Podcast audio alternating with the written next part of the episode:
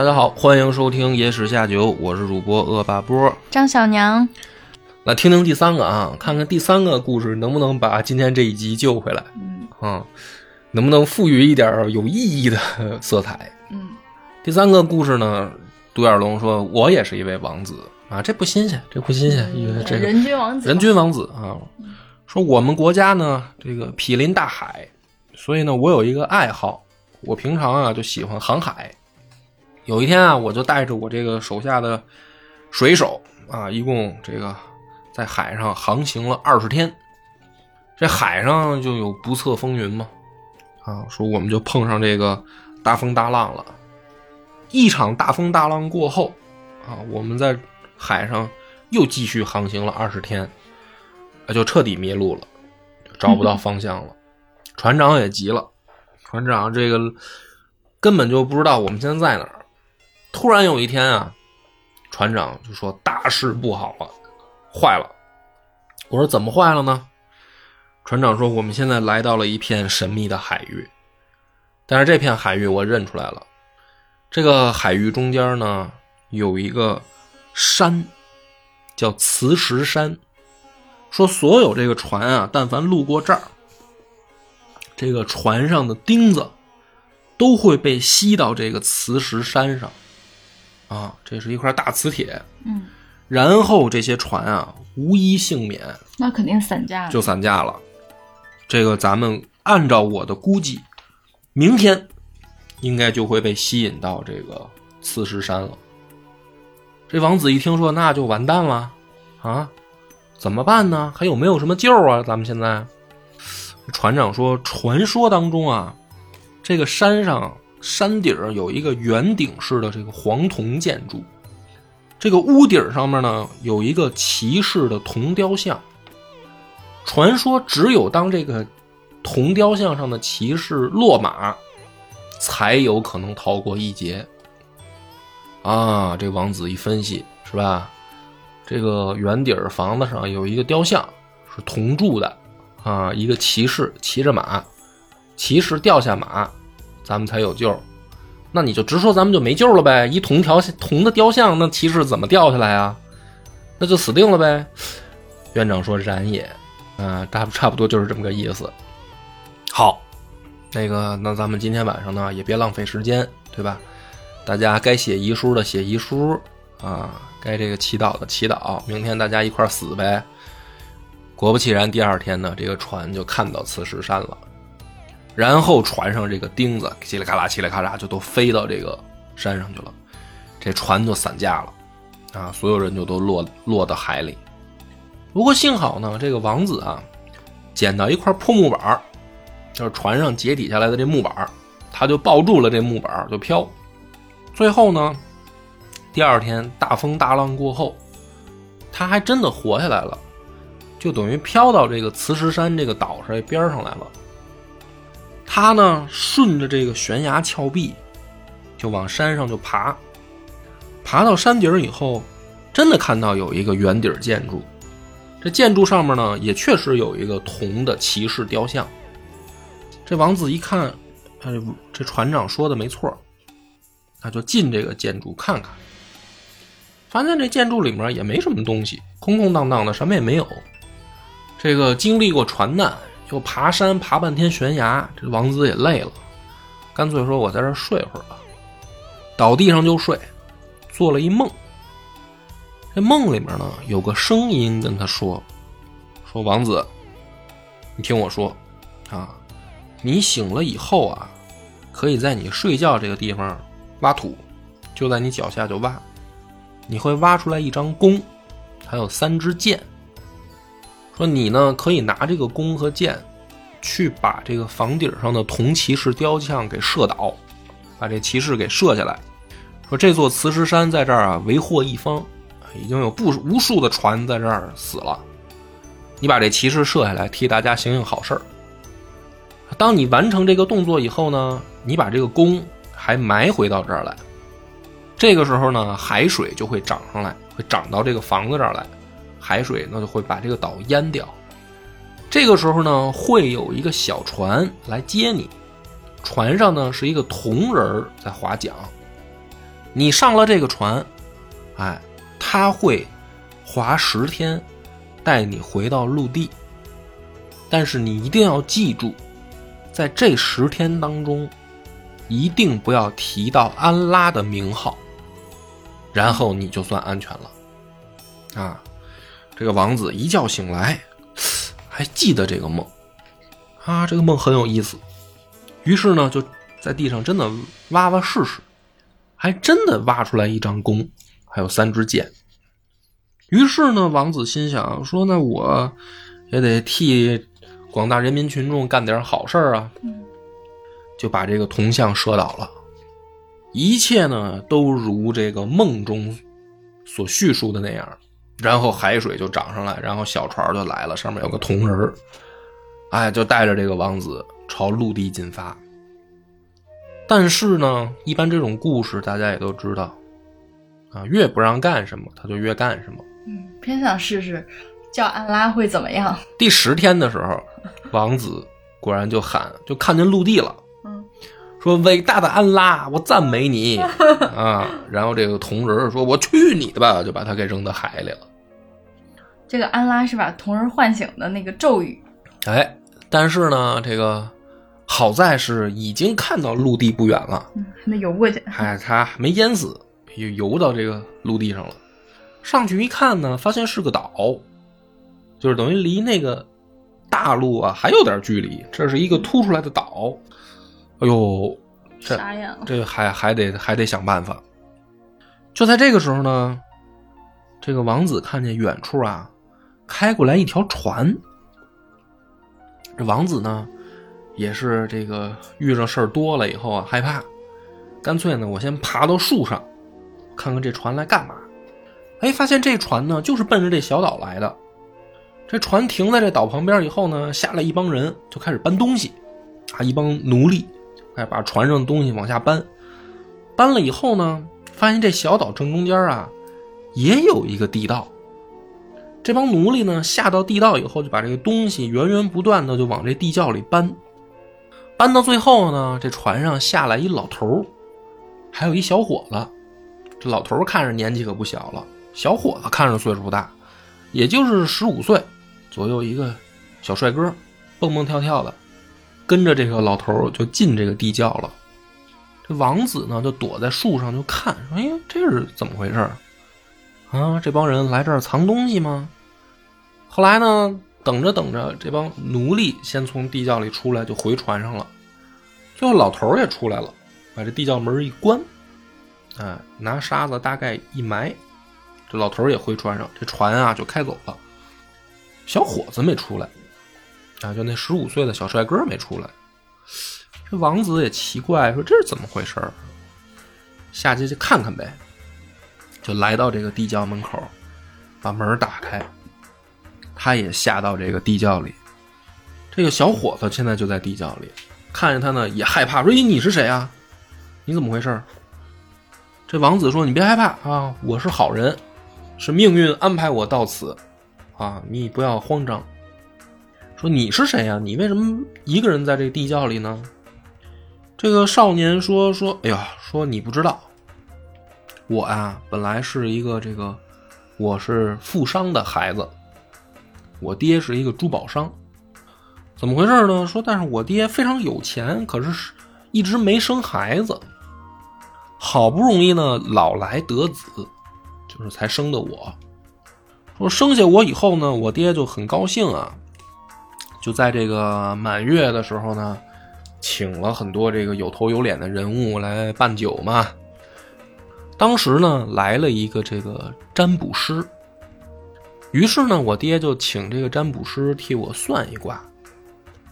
这个占卜师呢，当时算的这一卦就是说，说我呀这个命不错，但是呢，说我十五岁那一年会有一场灾祸，如果躲过去了，就能长命百岁；如果躲不过去，就完蛋了。哎。于是呢，我爹就问啊，说这个大事儿有没有化解之道，是吧？这个占卜师说，我这儿有一道符，只卖九千九百九十九啊，不是。占卜师这时候说，说你儿子死的前四十天，说在这个死海当中有一座山叫磁石山，这个山上有一个建筑物，顶儿上有一个铜雕像的骑士，这个骑士会被一个人射进海里。射倒这个雕像的人叫阿吉布，是这个海随卜王国的王子。这个人把雕像射倒以后的第四十天，就是你儿子的死期。老富商一听，哦，那懂了，我有办法了，我有化解之道了。嗯，怎么办呢？就是派人去打听，一旦发现这个磁石山上的铜像倒了以后，就开始要就开始行动，怎么办呢？就等于把这个儿子要藏起来，对吧？于是找了这么一个荒岛，哎，把这个物资都给搬下来，弄这么一地窖，早就准备好了，让儿子进来就是躲，躲四十天，躲过去，您就长命百岁，啊，你这一辈子衣衣食无忧。这个小公子就把这故事就告诉王子了。王子说：“我就是，我心里就想说，这我就是阿吉布啊，啊，这个铜像就是我射倒的呀。说，但是呢，我跟这个小公子无冤无仇啊，我为什么要杀他呢？嗯对吧？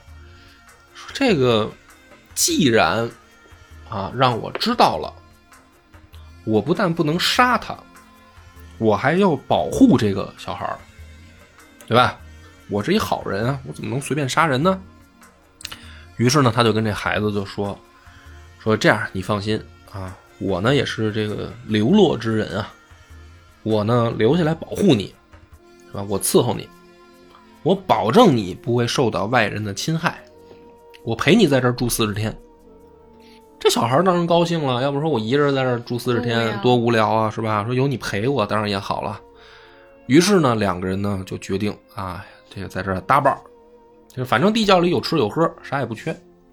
这王子呢也确实挺照顾这小孩儿，啊，平常呢又给他什么打洗澡水是吧？又给他搓背，又伺候他这个吃饭，这一通照顾，心里想的就是，哎，我绝对不能让这孩子死。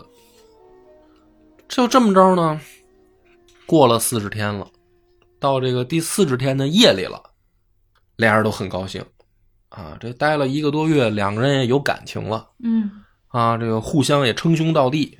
小公子就说：“说哥哥，哎，这个今天就是最后一天的晚上了啊，这咱们这一觉醒来，我这个灾就算是躲过去了。警报解除。这段时间呢，就是特别感谢老哥你这又伺候我吧，是吧？这个端茶送水、做饭、洗衣服的没少忙活。这个只要我出去了啊，我跟我爹说，我这荣华富贵我得得分你。”这个王子阿基布呢，一想说，哎，心里就想说，这一般算命的都胡说八道，是吧？我就保证不会让这孩子死。说你就踏实的这个洗了澡，今儿就上床睡啊，早点睡，我也早点睡。咱们就是明儿早上，咱们就出去。嗯这个小公子呢，躺床上说，这个大晚上呢也睡不着，说我想吃个西瓜。说那个哥，你再行行好，你帮我切个西瓜吧。阿吉布说自己不能切西瓜吗？还得让他哥切西瓜，啊，阿吉布说行，我给你弄。啊跟你一样。嗯说这个刀在哪儿呢？说刀就在我这个头顶上面这个壁橱里，隔板里面有把那个西瓜刀。啊，阿吉布说行，我给你拿，你等着啊。就踩着这个床去这个取这个刀，取了刀呢以后，这个脚下没站稳，哎，就摔倒了，一刀就捅进这个小公子心口了。我的天呐！这个小公子就死了。死了以后呢，这个阿基布一看说：“哟，完了，这不就是让这个算命的说着了，说着了？还真是第四十天命运的安排。啊，命运的安排，死我手里了，这可咋办呀？灰心丧气啊，离开地窖。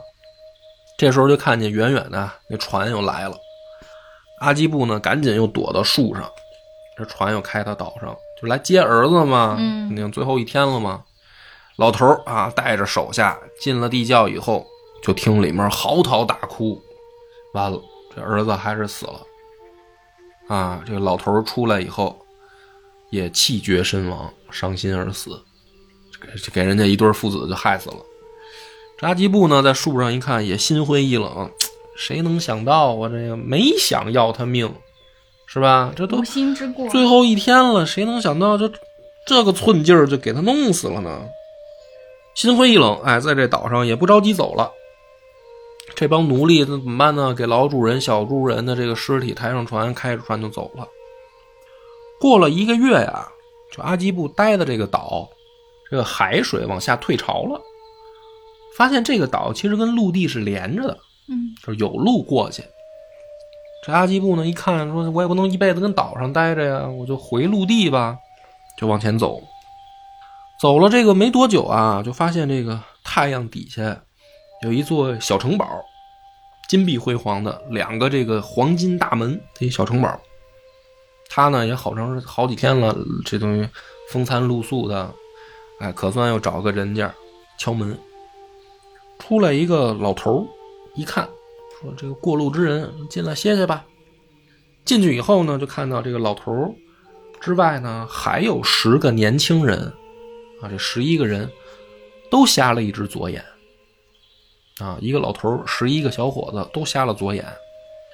阿基布觉得挺奇怪，说：“哎，这怎么回事啊？这帮人都都是左眼没了。”老头说：“这个留下来吧，啊，这个在我们这儿住住，这个你也别着急赶路了，我们招待你。”这阿基布呢，每天晚上就看这个十个小伙子啊，以泪洗面，啊，拿这个泥抹自己的脸，哭折腾闹。第二天呢，老头儿给打水、洗澡再睡。每天晚上就在这折腾，这十一个这十个孩子，阿基布呢就越待他越觉得奇怪，说你们这大晚上的折腾什么劲啊？啊，能不能告诉我为什么？这十个年轻人说，真的不想告诉你啊，因为告诉你了，你可能也会沦落到跟我们一样的下场。这阿基布就说说你这话，你这天聊的，就是你你你越这么说，我就越得知道啊。是不是？你说吧，求你们了，告诉我吧。你们要不说，我就走，对不对？我不能天天在这看你们这折腾，这太太挠痒痒了。好奇心太折磨人了。嗯，求你们了，告诉我吧。这十个小伙子说：“行，告诉你啊，很简单这事儿。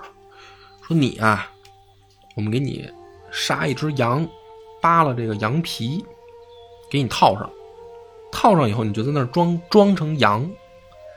说这个时候呢，就会来一只巨鹰，就把你给抓走，给你抓到一个山上。说这个时候呢，你只要这个划破羊皮，把羊皮一脱，哎，就能给这鹰吓跑。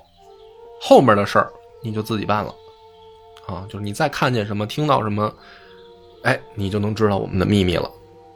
这阿基布一听说那行吧，就来吧，是吧？就把这个。羊皮披在身上，装羊在这儿。果不其然呢，飞来一只老鹰，就给他叼到这个山上去了。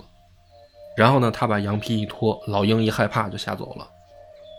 哎，他就看这山顶啊，有一座小宫殿。这宫殿从外观一看啊，也起码五星级。一敲门进去以后一看，这里面啊也是金碧辉煌。同时，这里面有四十个大姑娘，哎呦，那一个比一个好看。四十个这个容貌秀丽啊，身材苗条、婀娜多姿的大美女在这里面，然后呢，一起鞠躬说欢迎光临。啊，这个一下阿基布就傻了，哟，这是什么地方？这消费恐怕不低。嗯，这个四十个美女就伺候说进来吧，我们的主人欢迎你来，命运安排你到这儿。咱们就这个吃喝玩乐闹起来吧。阿阿基布就说：“我这就是人间天堂啊，啊，都倒过来念，这不就是天上人间吗？这个太好了。哎呀，这个吃喝玩乐，到晚上，这四十个美女就说说这个，您就挑一个陪您睡觉吧。说但是啊，就有一个小规矩，说您不管是挑谁陪您睡觉。”你再让他陪你睡的话，可能就得三十九天以后了。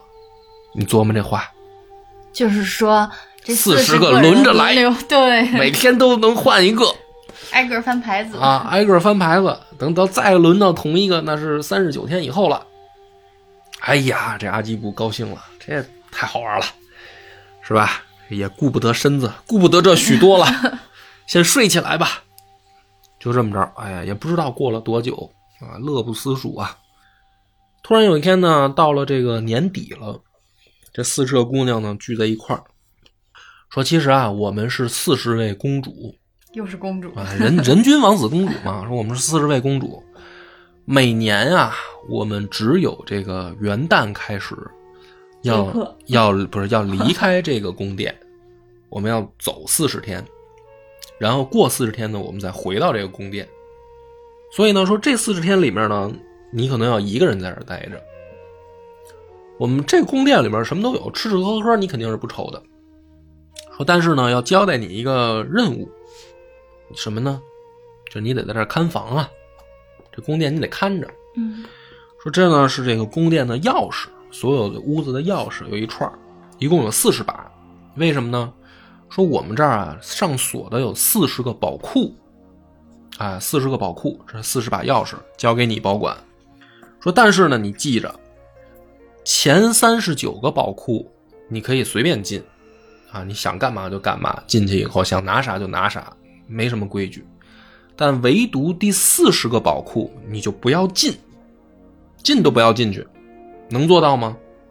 阿基布说：“相信我，没错的，我肯定能做到。”这四十个美女说：“那就信你了啊！这个我们就是四十天以后再见了。嗯”这帮美女、这帮仙女腾云驾雾的就都走了。这阿基布呢，一个人留下在宫殿里面就琢磨：“哎呀，怪无聊的。”说：“但是有四十座宝库，嗯我就逛逛宝库里看看有什么呗。”是不是？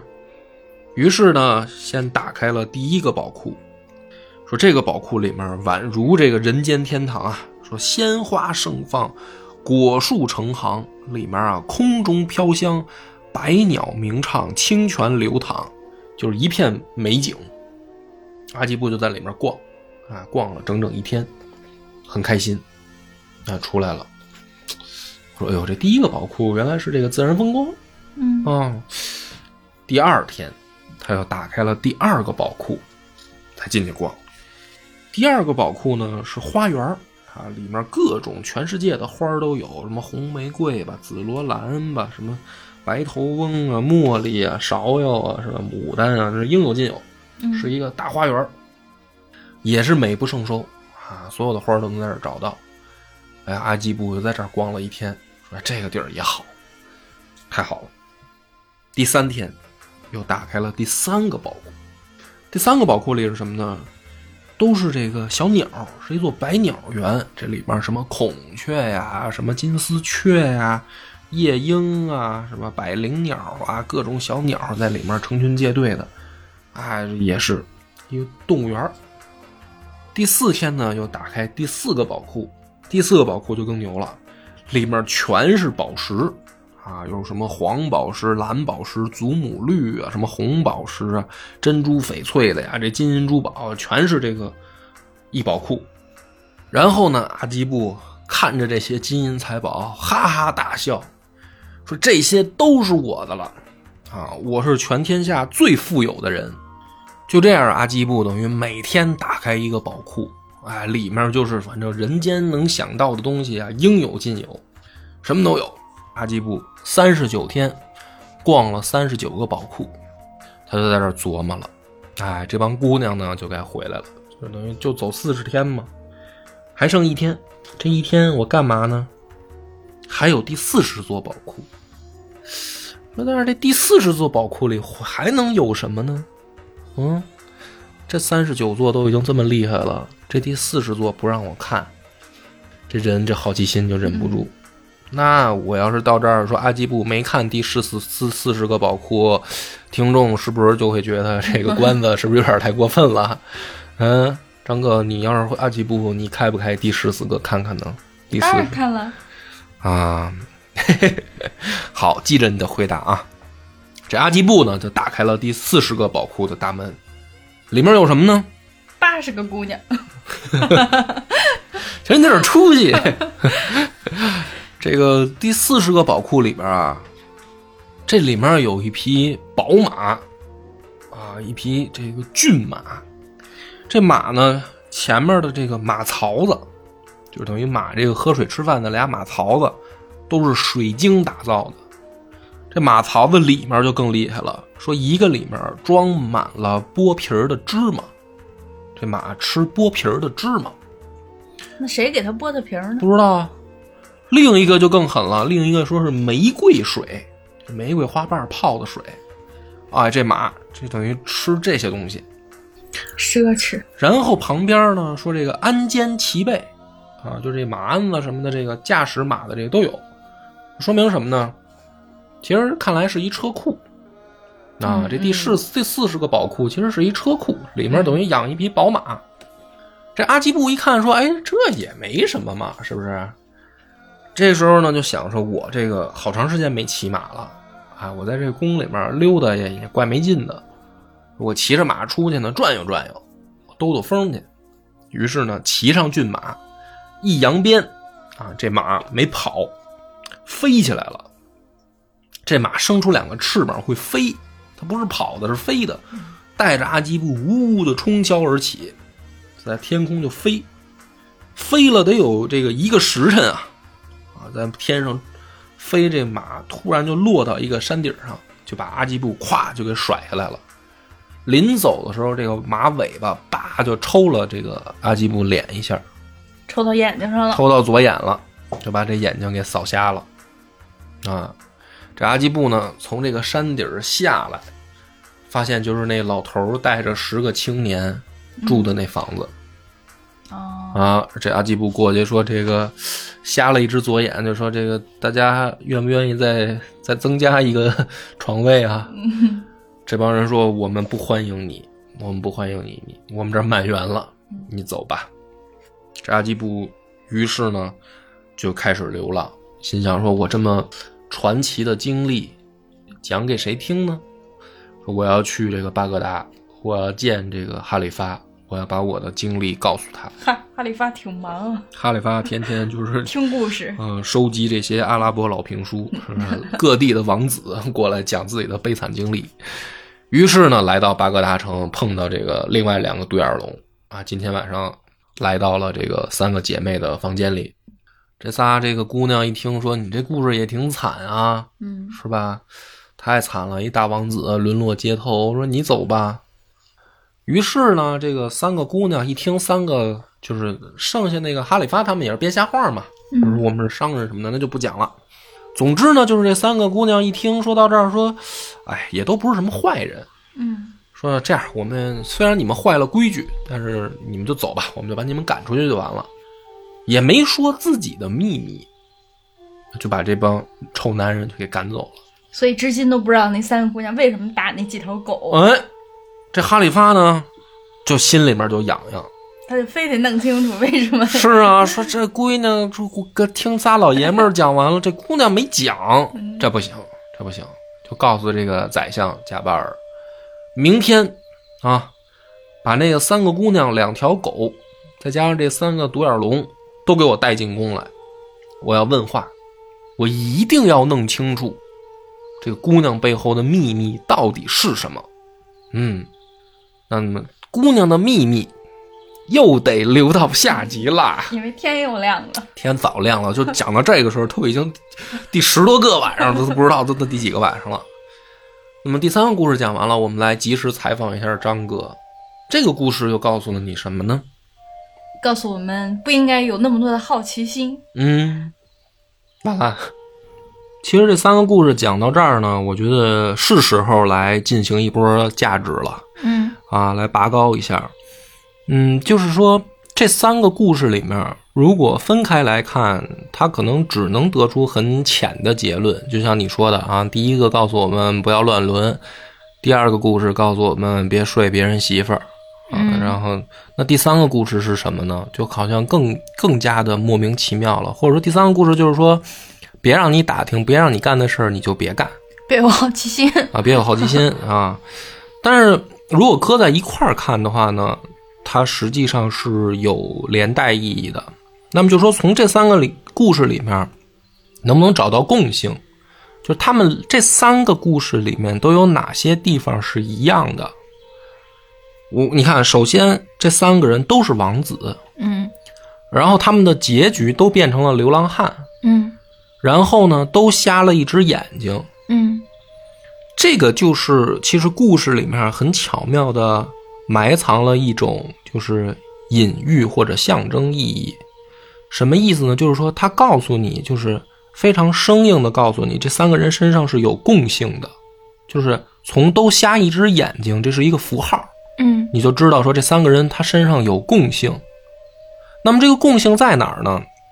其实呢，这个共性它如果非要解释的话，这只是我的理解啊，他们都被命运束缚。就是你看，他们三个从王子变到流浪汉的这个过程里面，某种意义上讲都是被动的，就是他们仨主观上没有什么大错或者大恶。嗯，比如第一个王子，他的国家大臣造反了，嗯他也很无奈，对吧？第二个，这属于碰上强盗了嗯啊，然后这个又碰上魔鬼了，那那他什么？他只能说点儿背嘛，嗯对吧？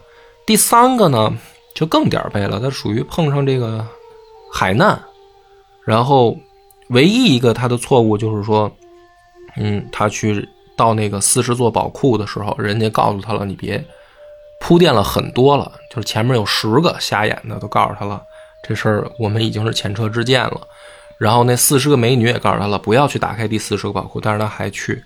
所以你如果割裂的来看呢，你只能认为说他就好奇心作祟，但实际上呢，从更广大一点的角度来看，他很被动。那么，其实他们三个有一个共性，就是他们是受到命运的左右，都甚至是命运的诅咒，对，甚三个苦命人。对，甚至是命运的诅咒。所以在这三个故事里面，其实强调了有一个特别强烈的共性，就是人的起伏受到命运的左右是完全无法摆脱的，嗯，就是无法改变。无法改变。就是甚至是有在第三个故事里面表现的是最为强烈的，就是那个小公子死的这件事儿。就是预言已经说了，说这个四十天就会死在你手里，嗯然后他就非不信嘛，嗯结果最后就死在他手里。然后那个前十个人，前十个独眼龙都都发生了同样的事儿，嗯到他第十一个，他还是如此。嗯就是说，当命运笼罩在你身上的时候，你无法摆脱，而你无法摆脱它的底层原因，是因为人的共性。就是在第三个故事里面，其实给的解释就是说，你为什么也会变成这个独眼龙，嗯是因为你是一个有好奇心的人。嗯只要是一个有好奇心的人，他就会到这个下场，嗯，他就会到这个结局。嗯那么，这个就是发现了故事的第一层，就是说人无法和命运对抗，啊，你不以你的主观去发生改变，嗯你只要是一个人，你就会犯人都会犯的错，然后你的命运如果注定是要是以悲剧收场的话，那么它就会发生悲剧。是的。啊。那么讲到这儿的时候呢，就是那怎么办呢？就是说，如果一个故事，一个一个民族的传统故事里面是如此丧的，那么必然就会怎么说呢？它就没有一个信仰。对，它就没有积极阳光正能量的一面，它就不会成为一个传唱许久的故事。嗯你就发现各民族里面，但凡能够传唱许久的，它某种意义上是要给人希望的。对，对吧？所以它这三个故事到这儿，我必须要总结，就是说它下面即将翻转，嗯它会有一个翻转，就在第四个故事里面，它会翻这个扣。但是呢，其实在这个阿拉伯老评书里面，你还是从共性上找，它怎么翻这个扣呢？就是信仰。嗯你会发现，其实从我们开始讲阿拉伯老评书讲到现在，我们出现了很多，比如说什么巫术、魔鬼，嗯看来，这个阿拉伯的这个民俗世界里面是充满了很多可怕的东西，可怕的和恶的东西的，嗯嗯或者这些事儿的。那么怎么对抗它呢？其实这个阿拉伯老评书从头到尾，他们老挂在嘴上的就是安拉，嗯就是我要信安拉，是吧？然后安拉是这个唯一的真神啊，老挂在嘴上。我向安拉发誓，我向安拉保证，怎么怎么着，就老是说这些。可是你会发现，安拉从头到尾就没出现过，哦，对吧？是，甚至是什么呢？他连安拉的使者都没出现过。嗯就比如说，呃，有神，那神不出现。那比如说神的使者、天使有没有可能出现？嗯或者说代表正能量的这个符号形象出现过吗？没有，出现的都是魔鬼，要么就是妖术。那么他们为什么还要不停的去信安拉？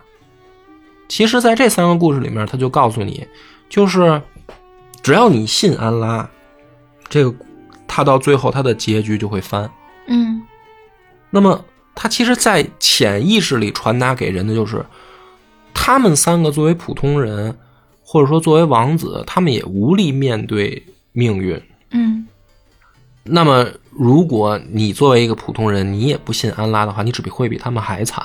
嗯他其实就是在传达这些潜移默化的，在他的民俗故事里面不断的去强调这个主题。嗯，就是你要有信仰，你要信安拉，你要坚定不移的相信安拉，哪怕你遭到了命运各种无情的对待，但是你只要相信安拉，就会有好的结果。嗯那么，所以这一集总结到这儿就行了，因为下一集即将翻转，就是安拉他，你信安拉，你会得到什么好结果呢？哦，啊，所以所以它是一个前后对比来看的一个对，不是。所以预知后事如何，且听下回分解。